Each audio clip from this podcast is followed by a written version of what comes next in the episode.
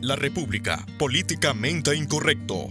Entierros express, hospitales saturados, poca información, actas de defunción que mentían, grandes aglomeraciones y medidas sanitarias, donaciones que nunca se supo que se hicieron, millonarios préstamos internacionales, cementerios a reventar, fabricación de ataúdes al por mayor, son solo algunas caras de esta pandemia en Nicaragua. La noche del 18 de marzo la vida de los nicaragüenses cambió a la par que lo hacía el resto del mundo. Esa noche la vicepresidenta designada Rosario Murillo anunció oficialmente el primer caso de aquella enfermedad que hasta hace pocas semanas se escuchaba a lo largo pero que poco a poco fue colmando los titulares de la prensa internacional. Aunque Murillo quiso quitarle el peso al acontecimiento, los nicaragüenses comenzaron desde esa misma noche a comprar mascarillas, guantes, alcohol y otros equipos de protección. Las filas en los supermercados volvieron y también la incertidumbre. Automáticamente los expertos dentro y fuera de Nicaragua advirtieron del peligro al que nos enfrentábamos, pero desde el régimen lo que se hizo fue llamar a una marcha de amor en tiempos del coronavirus. Fuimos el reír de todo el continente. A partir de ahí los sucesos se fueron juntando hasta que llegamos a lo que los médicos y científicos llamaron la primera ola, ola que arrastró a miles de amigos, familiares y seres queridos. Esto es un año de la pandemia.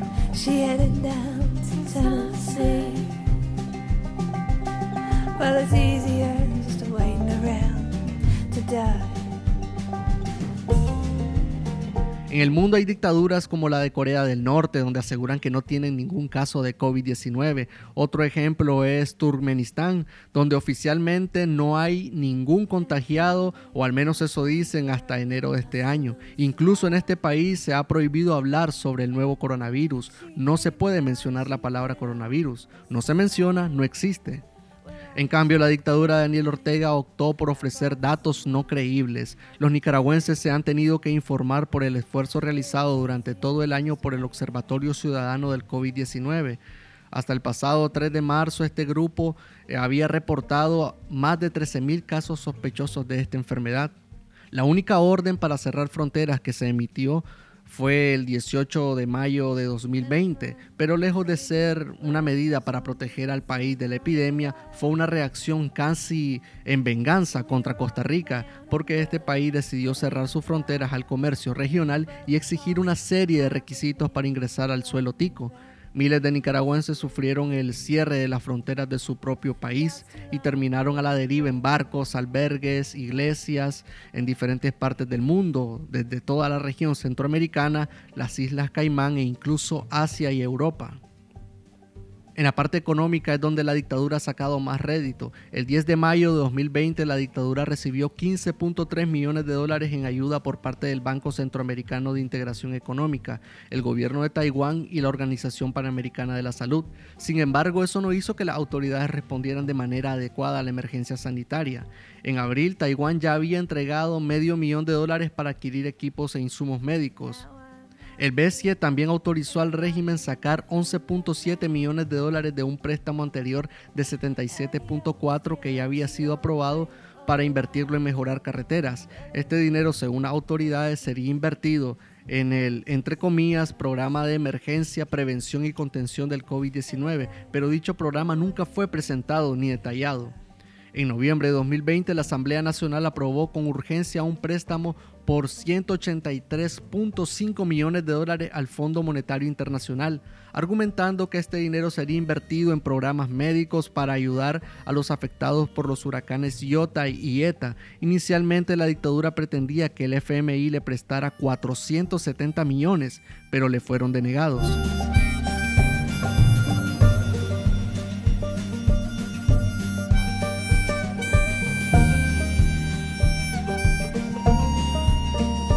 El 8 de diciembre el Banco Mundial anunció que había aprobado un préstamo por 20 millones de dólares a Nicaragua para apoyar la respuesta, entre comillas, la respuesta a la pandemia del coronavirus. Y ese mismo mes el Fondo de Seguros contra Riesgos de Catástrofes del Caribe informó que la dictadura había recibido un pago de 30.6 millones de dólares por los daños provocados por ambos huracanes. Estos huracanes que golpearon el Caribe Norte en noviembre del año pasado. En enero de este año de nuevo, con el Banco Mundial, el régimen de Daniel Ortega y Rosario Murillo lograron conseguir un préstamo de 80 millones de dólares para la recuperación de las zonas afectadas por ambos ciclones. Pero esta vez esta entidad financiera aceptó otorgar el préstamo, pero bajo estricta supervisión y con el involucramiento de una agencia de las Naciones Unidas ya que la represión ejercida desde abril de 2018 había hecho que la dictadura transitara una dura sequía financiera con los organismos internacionales, pero parece que con esto de la pandemia y los huracanes, al finalizar el 2020, Ortega logró destrabar 100 millones de dólares del Banco Mundial. Ahora entendemos toda esa negligencia médica. Según los economistas, la crisis sanitaria y ambiental facilitaron a la dictadura el acceso a préstamos internacionales, pero afirman que no se puede hablar de una fuerte, entre oxigenación económica, ya que el país arrastra una crisis política de 2018 que ha golpeado fuertemente a la economía nacional. Desde un primer momento las autoridades monopolizaron el uso de las pruebas y test rápidos para detectar este virus.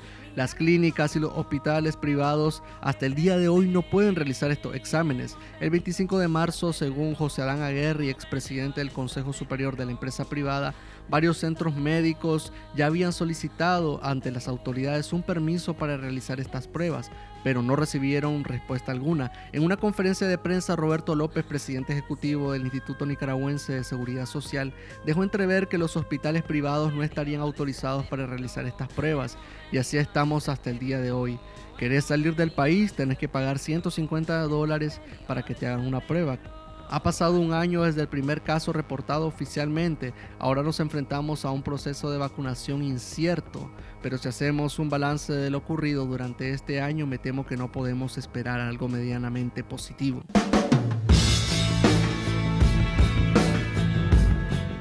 Esto es La República, tu podcast favorito. Te habla Vixael Mogollón. Aquí arranca la cuarta temporada de este programa. Estamos en 2021, un año que puede ser el más importante de los últimos 30 años en Nicaragua. Comenzamos.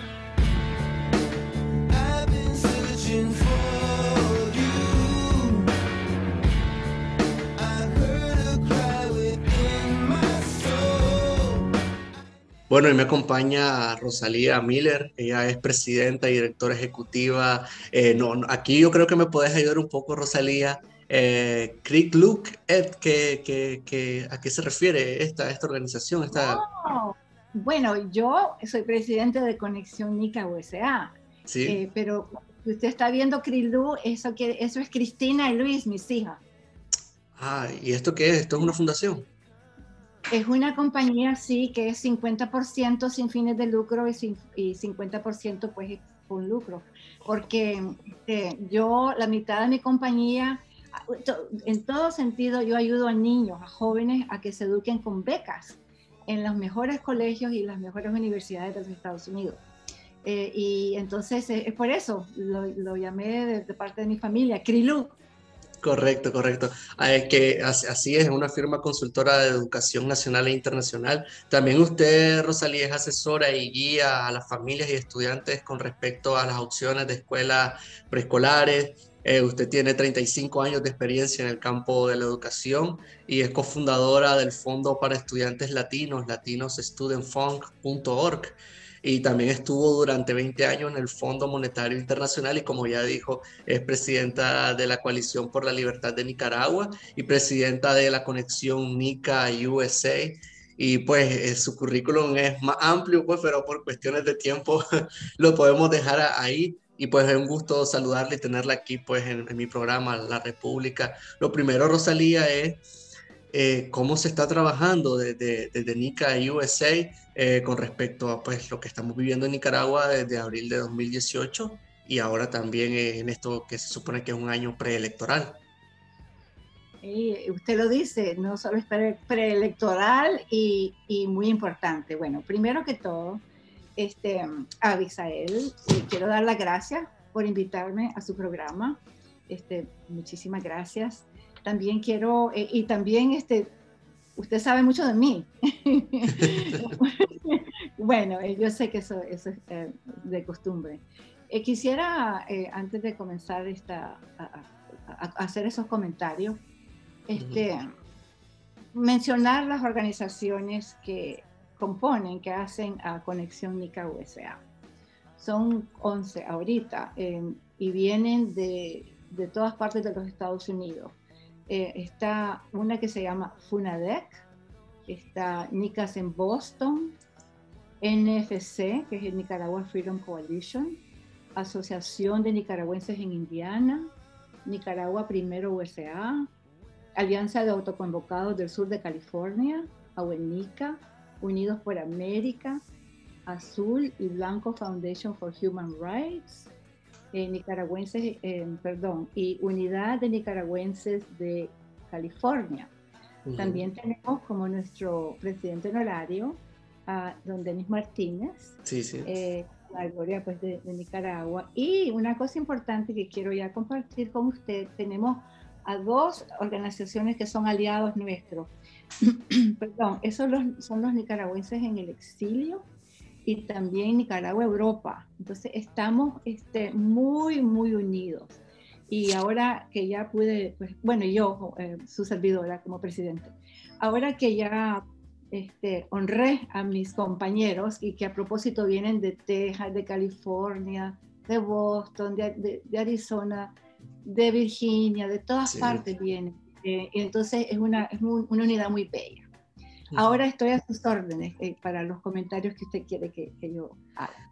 Eh, bueno, sí, gracias por, por mencionar pues a todos estos nicaragüenses que están en prácticamente, que diría, me atrevería a decir que en todo Estados Unidos y pues eh, es bastante interesante hablar con, con tanta gente que, que, está pues dispersa y que sin embargo está trabajando por Nicaragua. Es eso, pues contarle un poco a las personas, este, Rosalía, cómo, cómo, cómo está trabajando la diáspora en función de, de, esto que es un año preelectoral y que yo vengo diciendo de que de haber elecciones en Nicaragua, posiblemente, o elecciones, elecciones reales, elecciones con observación electoral, con las reformas que está pidiendo el pueblo y que son tan necesarias, podrían ser las elecciones más importantes de, los, de tal vez los últimos 30 años.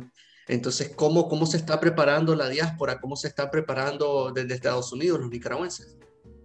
Sí, la pregunta es este, muy importante, porque eh, nosotros, ¿verdad? Hay varios grupos en los Estados Unidos, nadie está diciendo que nosotros somos los únicos. Yo siento mucho orgullo, muchísimo orgullo en comunicarle a usted y a todos los televidentes, todos los que estén escuchando, que nosotros somos como una joya, como una perla porque somos muy organizados, muy unidos y nos queremos mucho. Diferencias tenemos, pero tenemos respeto. Entonces, sin esas cosas, sin esos valores que le estoy compartiendo, nunca pudiéramos ejercer la posición que tenemos y la reputación que tenemos. Entonces, nosotros estamos trabajando todo el tiempo para, haciendo incidencia aquí en los Estados Unidos, poniendo presión también para que nos pongan atención a Nicaragua. Este, porque eso es muy importante, porque todo el mundo nos debe de ayudar, no lo vamos a hacer solo. Ahora, en Nicaragua, las cosas, usted sabe, cambian de día a día. La situación es fluida. Y esto lo dije yo hace como dos meses en otra entrevista. Es igual, pero tal vez hasta peor. Porque en ese tiempo que yo tuve una entrevista, y por lo menos había un, cierto bloque, una cierta unidad en Nicaragua, y eso ya no es así. Hay una gran división y nosotros también, eso nos impacta a nosotros de, de muchas maneras, pero siempre el enfoque de Conexión NICA, uh, siempre ha sido, nos vemos como unificadores, unificadores. Y lo que demandamos, lo que demandamos es el voto este, entonces, en el voto del exterior, ¿no? Este, no todo el mundo va a poder viajar a Nicaragua a votar, entonces lo, lo, lo, demandamos de hacerlo pues, aquí, ¿ves? Eh, ahora, nosotros esperamos, ¿verdad?, que la oposición nicaragüense este, trabaje con la, con la comunidad nicaragüense en el exterior. ¿ves? Y por lo menos, ¿verdad?, primero que reconozca la importancia de la presencia de los más de 700 mil nicaragüenses en el exterior. Usted sabe, incluso cuando yo comienzo, y no lo hice, pero lo voy a hacer ahora, yo saludo a todos mis amados nicaragüenses, donde sea que estén en el mundo. Somos muchos, muchísimos. Y muchas veces se escucha de que esta gente está pasándola muy lindo, que están en los Estados Unidos, que están aquí, que están allá. No es así. Aquí faltan los empleos. Esta gente a veces hasta pasa hambre. Miren lo que está pasando con la diáspora en Costa Rica, por ejemplo. Allí es una cosa increíble, es muy, muy, este, muy dura la vida que está pasando los nicaragüenses. Entonces, pues Nicaragua, perdón, Conexión Nica USA, está, está, está tratando, está poniendo presión, ¿verdad? Para que esos 700 mil nicaragüenses en el exterior, eh, del cual al menos 10% son personas que salieron después de la crisis del 2018. Todos sabemos lo que pasó, ¿verdad? En el 2018. Y representan pues a esa, a esa comunidad expulsada. una cosa que, que, es muy importante este, valorar es que es ese valor histórico, es histórico, político y económico de esta población que estoy hablando y es primordial para la estabilidad de Nicaragua, aún si estamos afuera. Claro, eh, eh, eh, también ha sido bastante importante la labor que ha hecho este, NICAS USA en el sentido eso de, de, presionar este, y de cabildear. Esa labor que la dictadura de Daniel Ortega ha venido criminalizando y ha venido señalando de manera directa este, ha sido bastante, bastante importante. En ese sentido, con este cambio de, gobierno, ahora con el presidente Biden, eh, ¿cómo, ven el panorama de, producirse unas elecciones? ¿Creen de que eh, la, la, política vaya a cambiar, la política de Biden vaya a cambiar respecto a la dictadura de Daniel Ortega? Sí, es una pregunta muy importante porque eh, primero debemos ver, hay que observar que esta administración acaba de asumir la presidencia y que todavía hay actores que están siendo nombrados. Por ejemplo, si usted entra en la página web del Departamento de Estado, ahí está Centroamérica. Ahí se va a dar cuenta que la, persona encargada de Nicaragua ahí dice vacante, vacant. Pero en eso estamos, ahí, ahí es donde está, como, dice, como decimos nosotros, el ojo, pelamos el ojo y, conectándonos con esos actores que conocemos. Nosotros aquí en Washington, yo le dije que estas organizaciones que hacen Conexión NICA USA están por todas partes, pero no le dije que mi organización, NFC, está en Washington. Entonces hacemos esa incidencia y nos conectamos con los actores que nosotros vemos que puedan ayudar, ya sea congresistas, pues los senadores, gente del Departamento de Estado, y definitivamente la OEA también. Entonces, eso, ah, para regresar a su pregunta del, del nuevo presidente, personalmente yo le puedo decir, y, no lo digo solo porque Rosalía lo está diciendo, sino porque lo puedo, puedo respaldar eso, si llegara el momento. Pero yo veo que las cosas se están organizando de una manera que van, esa incidencia, esa presión está, está y va a ser más fuerte que como era en la otra este, eh, presidencia de este país. E, y también este, estoy viendo una cosa que es muy alentadora, muy alentadora, este, eh, porque antes casi no, bueno, no es que casi, e, era raro que se mencionara Nicaragua, era Venezuela. Y ahora ya, mire usted en las redes sociales, en los comunicados del gobierno de los Estados Unidos, ya está Nicaragua incluida. Eso, eso dice mucho. Y, Rosalía, ¿por qué dice de que con la, con la presidencia nueva, con, con, la administración Biden, eh, va, va, a haber como, eh, va, va, a ser más fuerte con, contra Ortega? ¿Qué, qué, qué síntomas o qué señales miran ustedes positivas en ese sentido? Exacto. Acaba ahora este, de, de, de haber este, de las Fuerzas Armadas de, los Estados Unidos, tiene su nombre que no lo tengo a mano, pero ha, salido y se lo puedo compartir si no lo tiene todavía, una, una, una, reunión que tuvieron este, en, los salones del gobierno, ¿verdad? Hablando de Nicaragua y, hablando de, esa parte que les pertenece a ellos, que es el ejército, ¿verdad? Ellos son los militares, el Army, Navy, todos ellos. Eh, eh, imagínense quién iba a decir hace, incluso hace un mes, dos meses, digamos, ya en diciembre, no se mencionaba nada. Están, están otras organizaciones, la OEA se está preparando para lo de mayo, ¿verdad? Ya viene esa, esa fecha y me consta, casualmente, este, y quiero hablarle de ese punto un poquito, si me permite, eh, yo me reuní en la OEA el viernes pasado y estuvimos, tuvimos una muy, muy buena conversación, obviamente, sobre Nicaragua.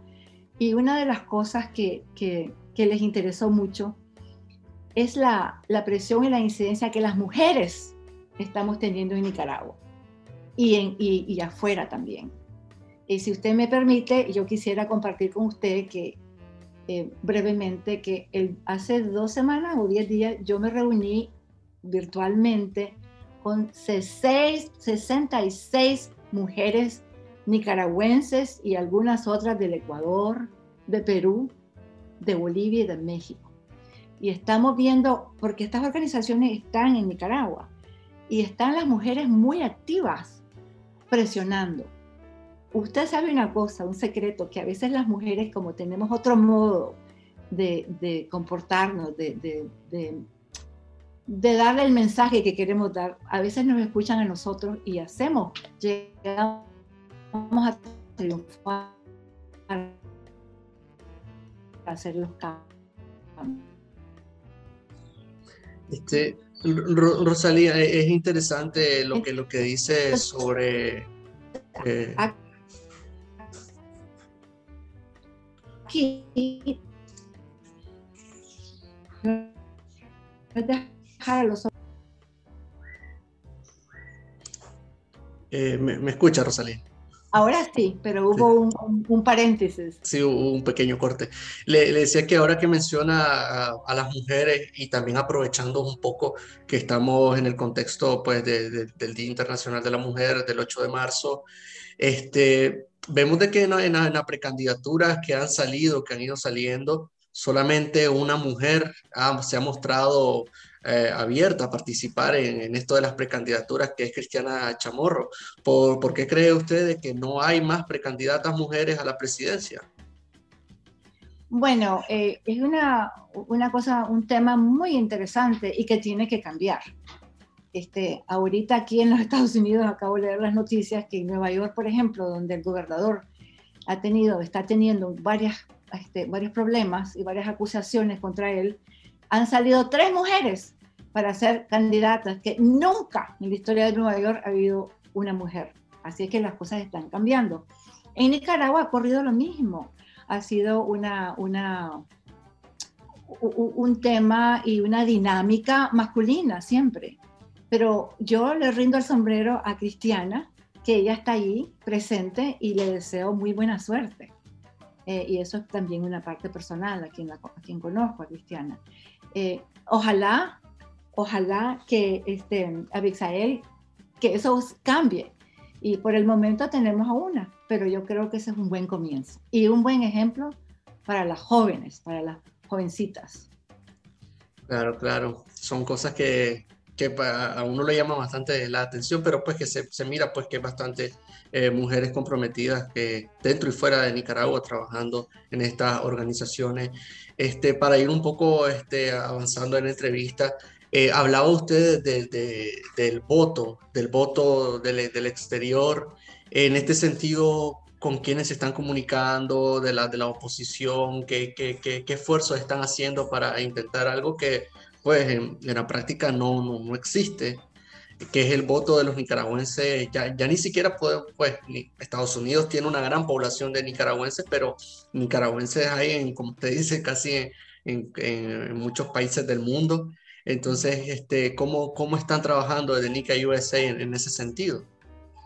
Sí, acordémonos, hay que recordarnos que sobre todo esto está ese, ese, ese murciélago con sus alas, y ese es Ortega. Él no le interesa, no le interesa que esto ocurra, porque el voto del exterior tiene mucho peso y tiene esa importancia, ¿no? Nosotros estamos trabajando con todos que nos escuchen, con los actores este, que están, eh, hemos hablado, hemos tenido unas reuniones muy interesantes con, ya hace un tiempo, pero la tuvimos con la Coalición Nacional, después tuvimos otra con los jóvenes este, de, varios grupos, nos reunimos con ellos, muy interesante. Hay mucho, hay mucha, es maravilloso escuchar a los jóvenes y, la, y la, visión de ellos y, cómo lo quieren trabajar. Y después tuvimos una reunión también con lo que ahora se llama la, la Alianza Ciudadana, que está compuesta, como lo sabemos, por el C por L y la Alianza por la Justicia y Democracia. Tuvimos ah, conversaciones muy francas con ellos y a todos ellos, especialmente a, menos a los jóvenes, sino a los otros dos este, cuerpos que le he hablado, organizaciones, em, hemos expresado lo mismo. El voto de la diáspora es importante. Además, este, usted sabe, Abixael, es un derecho. Esto es parte de, nuestros derechos constitucionales.